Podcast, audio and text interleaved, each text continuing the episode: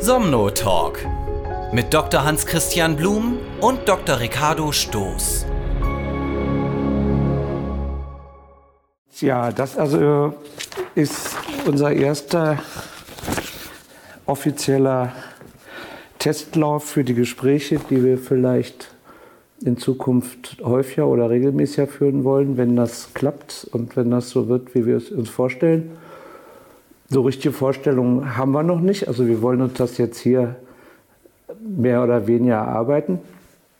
Und ähm, ja, vielleicht sagen wir was, wie es zu der Idee kam. Äh, ich erzähle es mal aus meiner Sicht. Wir haben äh, mit unserer äh, geliebten äh, PR-Agentur die unsere Website pflegt und Informationen für unsere Patienten aufbereitet, damit sie auch leserlich und angenehm sind. Ein regelmäßiges Treffen von einmal im Monat, einen sogenannten Jour Fix, der äh, nach einem Hin und Her jetzt auch ganz gut funktioniert, finde ich, und uns voranbringt.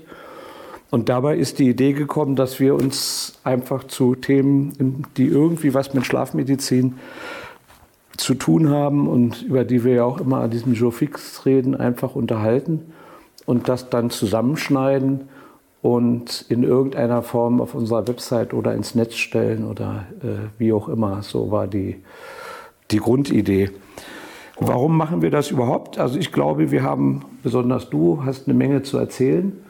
Wir machen ja immerhin jetzt schon seit fast 25 Jahren äh, gemeinsam Somnolab. Ne? 96. Ja. 96, ja 96. genau. 96 und, äh, und 86 habe ich angefangen. Genau. Und wenn das mal wirklich irgendwie im Netz oder auf unserer Website äh, erscheint, freuen wir uns natürlich auch über Feedback in jeder Form, über Fragen und äh, positive Anregungen oder wie auch immer. Alles, was blöd ist, wird rausgeschnitten, noch, um es nochmal gesagt zu haben. Und nichts geht raus ohne Kontrolle. Ähm, ähm, in der ersten Sendung würde ich schon so ein bisschen was reden über die Geschichte von Somnolab, also wie wir damit mal angefangen haben und warum das Schlaflabor zum Beispiel Christian Gimino Schlaflabor heißt und welche äh, Bedeutung Christian Gimino für dich persönlich ist, hat. Ähm, vielleicht kannst du auch was zu Bill Dement sagen, wie auch immer. Äh, du hast die ja beide persönlich gekannt und ähm, mich würde das einfach interessieren. Ja, also ähm, es ist eine Fügung des Schicksals für mich, dass ich am Ende meiner Karriere in Deutschland bin. Der Anfang meiner Karriere bestand darin, dass ich einen überragenden Wissenschaftler kennengelernt hatte, auch nur aus Glück, weil ich habe in Marburg Medizin studiert und irgendwann hieß es, Christian Guilleminot, der Beschreiber des obstruktiven Schlafapnoe-Syndroms, würde bei uns jetzt Gastprofessor sein. Und das war für mich eigentlich der Anfang meiner gesamten beruflichen Karriere. Und am, am Anfang, als äh, Christian Gimino dann kam, waren wir und ich auch hauptsächlich damit beschäftigt, das Leben für ihn so angenehm wie möglich zu machen. In einem anderen Land, in dem er sich nicht auskannte. Er war Franzose und kam jetzt nach Deutschland. War er damals schon in den USA? Er war damals schon in, in den USA. Er ist in den frühen 60er Jahren an die Stanford Universität zum Professor berufen worden. Kurz nachdem William Dement, der Erstbeschreiber oder einer der Erstbeschreiber äh, des Traumschlafes, des REM-Schlafes, äh, die erste Professur für Schlafmedizin erhielt an der Stanford-Universität. Und äh, William Dement, der die erste Professur hatte, hatte dann Christian Gimino, auf den er aufmerksam, genommen, äh, auf den er aufmerksam geworden ist, durch seine Publikation zur Schlafapnoe, dann ähm, angestellt an der äh, Stanford-Universität. Ja, ich kam viel, viel später, circa 20 Jahre später, nachdem dann Christian Gimeno in ähm, Marburg an der Universität, wo ich studiert hatte und dann angefangen hatte, Schlafmedizin zu betreiben, ähm, dann wieder in die USA gegangen ist und mich gefragt hat, ob ich mitgehen wollte. Und eine bessere Gelegen Gelegenheit hat es eigentlich nicht gegeben. Ich bin dann mitgegangen und dann hat sich eigentlich mein ganzes weiteres Leben, mein berufliches Leben ähm, dementsprechend entwickelt. Ja, wir haben ja äh, unser Schlaflabor nach ihm benannt. Ich hab, durfte ihn ja auch persönlich kennenlernen. Er hat ja die zur Neueröffnung unseres zweiten Schlaflabors eine Eröffnungsrede gehalten und war unser Ehrengast. Und wir haben ja auch unser Schlaflabor nach ihm benannt. Ja, ja, das äh, war wirklich eine große Ehre für uns, dass wir die, die, diesen Namen Christian Gimino äh, führen dürfen als äh, das Schlaflabor, das nach ihm benannt ist. Was ich sagen muss, ist, dass ähm, was Christian Gimino betrifft, als ich als Student im Alter von 27 Jahren in die USA gegangen bin, weil er wollte, dass ich gerne mit ihm arbeite, ähm, was mir am meisten beeindruckt hat, ist die Menschlichkeit von Christian Gimino. Ich bin einfach in seine Familie aufgenommen worden. Ich durfte in seinem Haus wohnen, ich durfte dann später in seiner Ferienwohnung wohnen. Er hat immer geholfen. Und das ist etwas, was ich nie vergessen werde. Ähm, ich würde gerne so ein paar Fortschritt machen, einfach über so ein paar Themen, die man vielleicht später dann nochmal aufnehmen kann. Eine andere Sache finde ich, die man ansprechen sollte, weil die, also mich jedenfalls und ich glaube dich auch, jeden Tag beschäftigt in der Praxis, das ist das leidige Thema der Mund-Nasen-Masken. Und das Umstellen von Patienten oder Einstellen, direkte Versorgen von Patienten mit Mund-Nasen-Masken. Ähm, ich sehe immer wieder äh, Patienten, die CPAP eingestellt sind, die wir na, auf, mit nasaler CPAP-Maske eingestellt haben, die dann mit irgendwelchen äh, Problemen zu ihrem Versorger gehen und von dem Versorger ohne Rücksprache, ohne Frage, ohne alles auf eine Mund-Nasen-Maske umgestellt werden. Bei manchen geht das, ich finde, bei vielen geht es nicht. Mein Gefühl ist, weiß nicht, äh, würde mich sehr interessieren, was du dazu sagst, mein Gefühl ist, dass das Umstellen auf die Mund-Nasen-Maske meist nur ein Zwischenschritt zum nicht mehr benutzen der Therapie ist. Ja, das könnte du, du, durchaus sein, obwohl ich nicht genau weiß und es kann es auch nicht mit Daten, die ich habe, belegen, dass es äh, zu, einer, äh, zu einer geringeren Therapieakzeptanz und äh, Durchführung führen würde. Ähm, was aber der Fall ist, ist, dass ähm, es, es, es gewisse Patienten gibt, die, wenn sie auf eine Nasen-Mund-Maske eingestellt werden, ähm, dann durchaus mit dieser Nasen-Mund-Maske zurechtkommen können. Voraussetzung dafür muss allerdings sein, dass die Nasen-Mund-Maske keine andere Funktion hat, als dass sie den Unterkiefer in Position hält, sodass Luft, die über die Nasen-Mund-Maske, über die Nase in den Nasenrachenraum eingebracht wird, nicht aus dem Mund entweichen kann.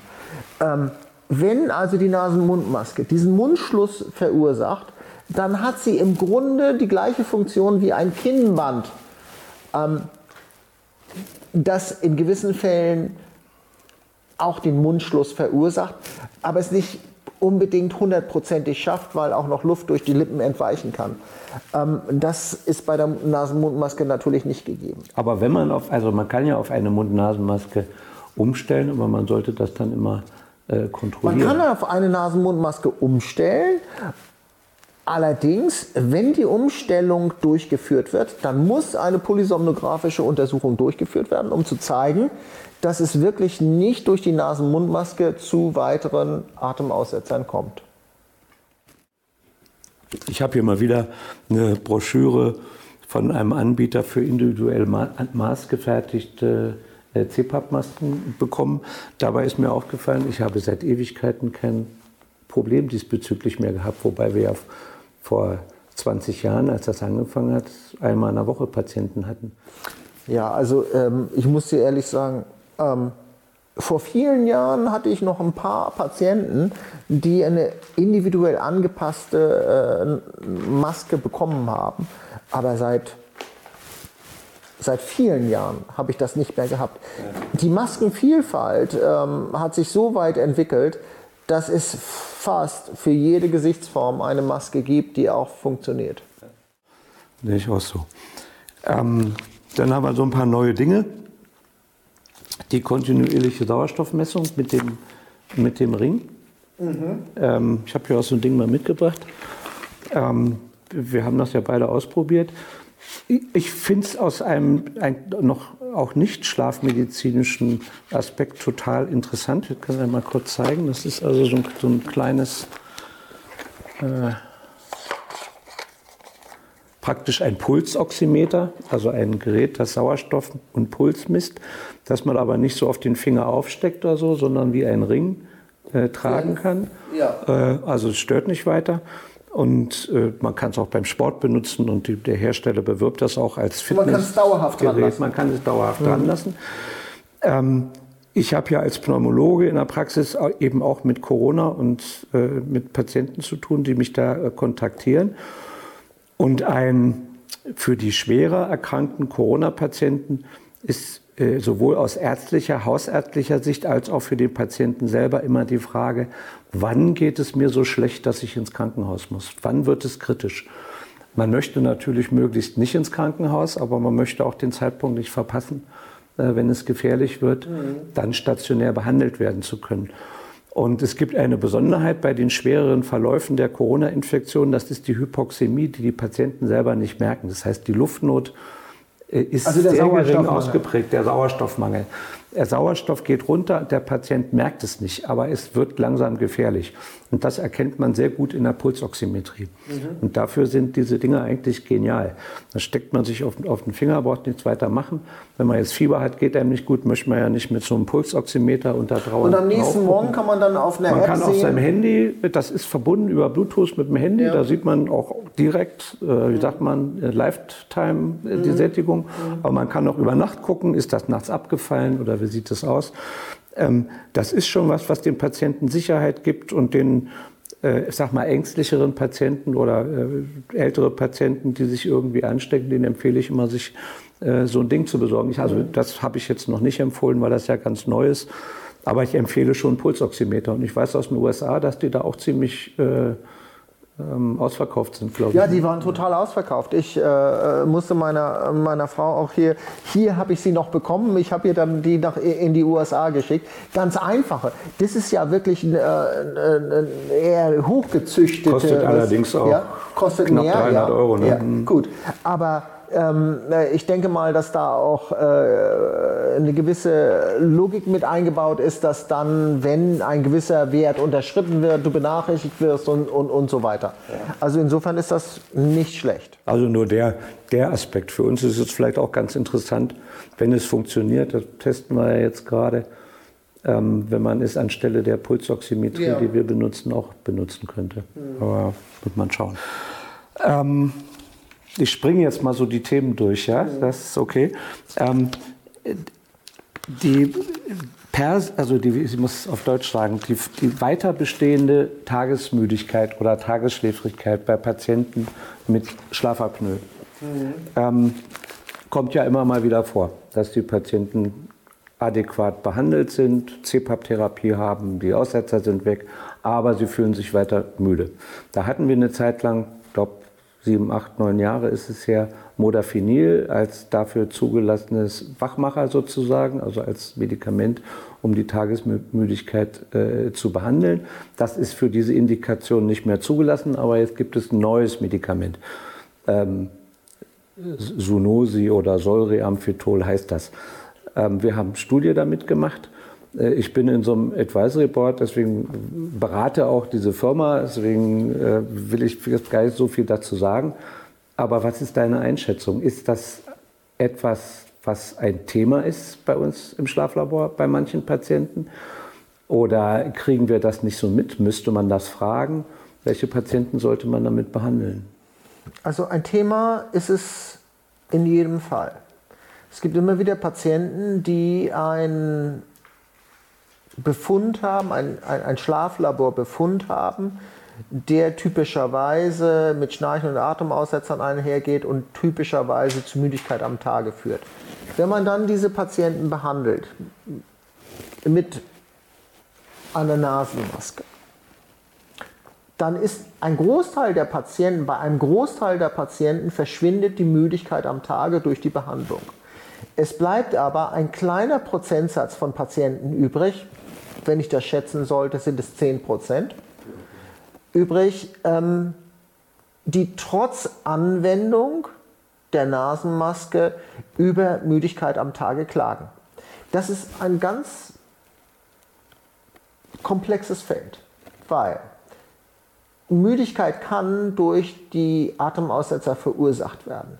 Wenn die Atemaussetzer behandelt werden, dann ist die Frage, ja, wie gut sind sie behandelt? Wie viel Zeit nutzt der Patient wirklich dieses Gerät während der Nacht? Ähm, normalerweise, um eine deutliche Verbesserung zu erzielen, müsste der Patient die ganze Nacht die Maske tragen. Aber es kommt häufiger vor, dass Patienten nur 50 Prozent oder 30 Prozent der Nacht die Maske tragen. Und wenn dann ein Patient wiederkommt und sagt, ich bin immer noch müde, dann ist das ein Aspekt, den man betrachten muss, den man untersuchen muss. Hinzu kommt, es gibt auch noch andere Faktoren, die dazu führen können, dass man müde am Tage ist. Nämlich, dass man nicht so viel schläft, wie der Körper es eigentlich braucht, unabhängig von der Schlafstörung. Wenn ich jemanden habe mit Schlafstörung, ähm, mit Atemaussetzern, der müde am Tag ist und das Gerät wirklich zu 100% während der Nacht benutzt, aber nur drei Stunden nachts schläft, aber sechs Stunden braucht. Also das sind alles Faktoren, wenn wir die Restmüdigkeit bei, bei Schnarchen und Schlafapnoe betrachten nach Therapie, das sind ganz wichtige Faktoren, die wir berücksichtigen müssen. Und wenn wir dann sichergestellt haben, dass eigentlich alle Faktoren dafür sprechen müssten, dass der Patient jetzt nicht, eigentlich nicht mehr müde sein müsste unter, unter Anwendung der Therapie, dann kann man sich aber nur dann kann man sich Gedanken darüber machen, ob man Medikamente einsetzt, um die, um die Wachfähigkeit am Tage zu erhöhen mit Stimulantien. Das ist ja nichts anderes als ein Stimulanz. Aber vorher muss man alles andere ausgeschlossen haben, was die Ursache dafür sein könnte, dass noch eine, Rechts, äh, dass noch eine Tagesmüdigkeit besteht. Und ich denke, in vielen Fällen wird das nicht so Dazu gehören korrekt ja auch depressive Störungen zum Beispiel. Ja, ja ähm, ich habe jetzt hier, wir können ja heute nicht alle Themen durchreiten, das kriegen wir ja nicht hin. Aber ich sagte mal, ich hoffe mal, dass das äh, Ding was ich hier noch äh, zu stehen habe. Das wäre, also ich habe die Punkte, also besondere Fälle im Schlaflabor, da haben wir jetzt über zwei äh, gesprochen. Neues aus der Technikwelt, dieses Oximeter ja. als mhm. Beispiel. Äh, die ständigen Themen, die immer wieder kommen, das sind aus meiner Sicht die, die äh, nasalen Masken versus Mund-Nasen-Masken. Äh, die Alternativen zur CPAP-Therapie, da wird man ja auch Ach, ständig ja. drüber gefragt. Operation, äh, ähm, Stimulation. Wobei alles. da, finde ich, ein Thema ist, womit, über das ich sehr gerne mit dir mal sprechen würde. Das ist gerade bei den Alternativen die Bewertung des Vorhandenseins von Studien diesbezüglich. Also ja. sagen wir mal, die wissenschaftliche Evidenz ja. dieser verschiedenen. Therapien. Und das ist, glaube ich, auch für, für viele unserer Patienten, Zuhörer oder wie auch immer etwas was sehr schwer ist zu unterscheiden, was ist Marketing und was ist Wissenschaft. Ja. Das wird oft sehr vermischt und es wird sich auf Studien berufen, die eigentlich mehr Marketingaktionen mhm. sind als Studien. Ähm, ja, Neues aus der Pharmakotherapie, da hatte ich jetzt das äh, äh Solriamfetol äh, als Beispiel genommen. Da gibt es sicherlich noch eine neue, andere neue Sachen. Thema Restless Legs und so, über das man sprechen könnte. Ähm, Neues aus der Schlafmedizin, äh, wo wir noch nicht gesprochen haben, wo ich aber weiß, dass du dich im Moment damit sehr beschäftigt, das ist Schwangerschaft und schlafbezogene Atmungsstörung. Vielleicht kannst du da noch drei Sätze zu sagen, warum das ein Thema ist und warum das äh, in letzter Zeit, glaub, gefühlt für mich erst ein Thema geworden ist. Ja, klar. Also ähm, äh, äh schlafbezogene Atmungsstörungen und, und, Schwangerschaften sind ein ganz wichtiger Aspekt, äh, genauso wie das Eklampsie ist. Ja? Und, ähm, und es gibt äh, Daten dazu, dass äh, Frauen in der Schwangerschaft ähm, eine andere, ähm, eine, eine äh, gestörte äh, Atemregulation haben, die dann dazu führt, dass sie während der Schwangerschaft gerade ähm, Atmungsstörungen im Sinne von Atemaussetzern entwickeln können. Und ein wesentlicher Hinweis dafür ist auch das Schnarchen. Das Schnarchen ist ja selbst ein Symptom, das wahrnehmbar ist, auch für andere, für Mitschläfer wahrnehmbar ist. Und, ähm, und, und, und das dann letztendlich auch als, äh, als Alarmsignal dafür gelten sollte, dass äh, dort weitere Untersuchungen stattfinden müssen. Also schwangere Frauen, die schnarchen, sollten sich auf jeden Fall untersuchen lassen? Auf Unbedingt. jeden Fall, ja.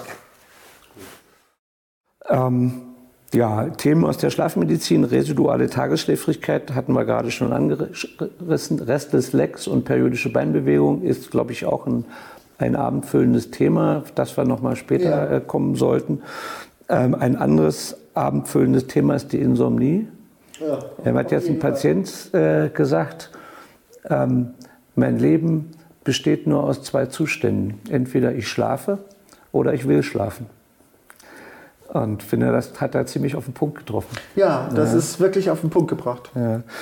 Ähm, eine andere Sache zur Schlafmedizin, äh, ich weiß nicht, ob du das schon weißt, die Unterkieferprotrusionsschiene wird äh, jetzt 2021 verordnungsfähig sein ganz normal auf äh, kassenärztliches das ist Rezept. Schön. Das ist gut. Also das mhm. ist ja jahrelang äh, ein Thema gewesen, dass ja. endlich mal äh, nicht mehr fünfmal hin und her schreiben. Ja, und, das, äh, und dass Krankenversicherer entscheiden konnten, ob sie das, äh, genau, ob sie das machen wollen oder nicht machen, machen wollen, oder nicht machen wollen. Ja. Auf der anderen Seite muss man sagen, das kann auch zum Problem führen. Es kann sein, dass es dann zu übermäßigen Verordnungen führt und nicht mehr nachgefragt wird, ob das in einem speziellen Fall. Man muss den genauen ist. Algorithmus und die Verordnung, also ja. die, die Zulassung sich mal angucken, unter welchen ja. Kriterien äh, das eben gemacht werden ja. kann oder nicht, äh, denke ich auch.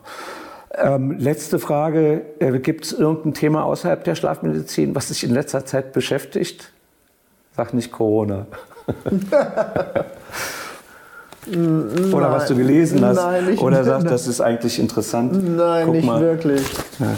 Also, also, ich habe was gelesen, ähm, das fand ich total interessant, und zwar ähm, Colchicin bei Gicht.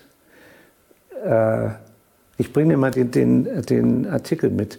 Und zwar, äh, kost, äh, Colchicin ist ja ein uraltes Medikament, kennen wir als Mediziner alle. Das gibt es schon seit 50 Jahren, würde ja. ich mal sagen, oder ich weiß nicht was, ein uralt Mittel.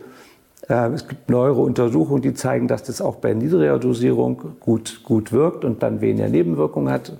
Und jedenfalls ist das neu zugelassen worden von einem Pharmaunternehmen in den USA. Die FDA hat die Zulassung gegeben und seitdem kostet die Tablette das Zehnfache.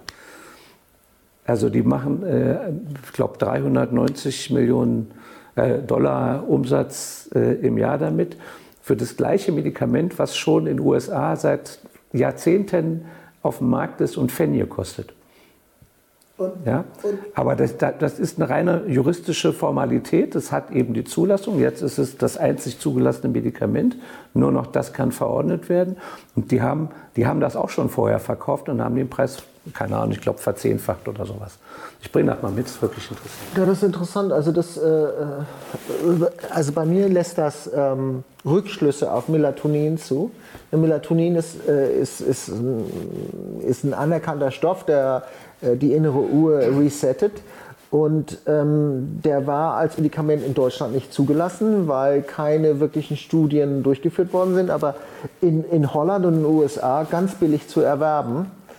Ähm, und Colchicin kostet auch nichts. Also insofern frage ich mich, wie das dazu kommt. Da ist so ein sehr kritischer Kommentar äh, äh, drin zu dem, dem Artikel, der eben sagt, das ist Sinn des Zulassungsverfahrens, ist es eben die Wirksamkeit, und das ist ein neues Medikament zuzulassen, wissen wir, kostet wahnsinnig viel Geld, ja. das zu erproben in allen Stufen. Und jetzt etwas, was schon seit Jahrzehnten erprobt ist, so einzuführen, das ist praktisch ein Missbrauchen des Systems, um, äh, um, um Umsatz zu machen. Das ist, das ist schon, äh, ich fand es interessant. Ja, ich würde sagen, jetzt äh, machen wir mal Schluss. Vielen Dank ähm, Danke für sehr. das Gespräch. Ja. Und ähm, vielleicht sollten wir jetzt noch sozusagen im, im Off äh, kurz besprechen, also, wie wir äh, das ich weitermachen finde, wollen. Also ich weiß gar nicht, ob, die, ob da was aufgenommen worden ist. Da ist zwar ein rotes Licht, was da dauernd blinkt. ja, da bin ich auch gespannt. Und, äh, Wahrscheinlich ist mein Kopf nur bis hier zu sehen. Wir schicken das Ding ein Ja. und ähm, das war jetzt nur ein Test, ja, das Ja, war ja, nur ein ja, Test. klar. Und mal gucken, was Aber wie was hast du dich denn rauskommt. gefühlt? Also jetzt so mal einfach, kann man Ich das so habe mich so machen? ganz gut gefühlt. Ja, ja. Können Aber wir so das ist ja weitermachen. wichtig, ja. Können wir so weitermachen. Also für mich ist der wesentliche Aspekt zu wissen, ob wir das technisch richtig gemacht haben. Ich denke mir, dass wir Rückmeldungen brauchen über die Kameraeinstellungen, über das Licht und vielleicht auch über die, über die Mikrofone. Ähm, was die Themen angeht und in welchem Setting wir das machen, da können wir vielleicht auch noch, in welchem Setting können wir vielleicht auch noch Ja, wir Rückmeldungen können ein Thema nehmen, zum Beispiel, und sagen, wir reden jetzt mal eine Stunde nur über Insomnie Ja, genau. oder nur Und- über dann daraus Das wollte er jetzt einfach mal so Mal die Möglichkeiten. Ja, genau. Ja, Ja, klar. so machen wir das. Denke ich auch. Ja. Äh, Und das wäre toll, wenn wir äh, E-Mails oder irgendwelche Feedbacks kriegen von Leuten, die fragen, das wird uns interessieren oder jenes. Ja. Dann könnte man die ja vielleicht auch am Anfang so abarbeiten. Das würde Ja, auch. Spaß machen. Okay. Dann drücke ich jetzt mal auf den Knopf. Dann sag ich mal. Tschüss.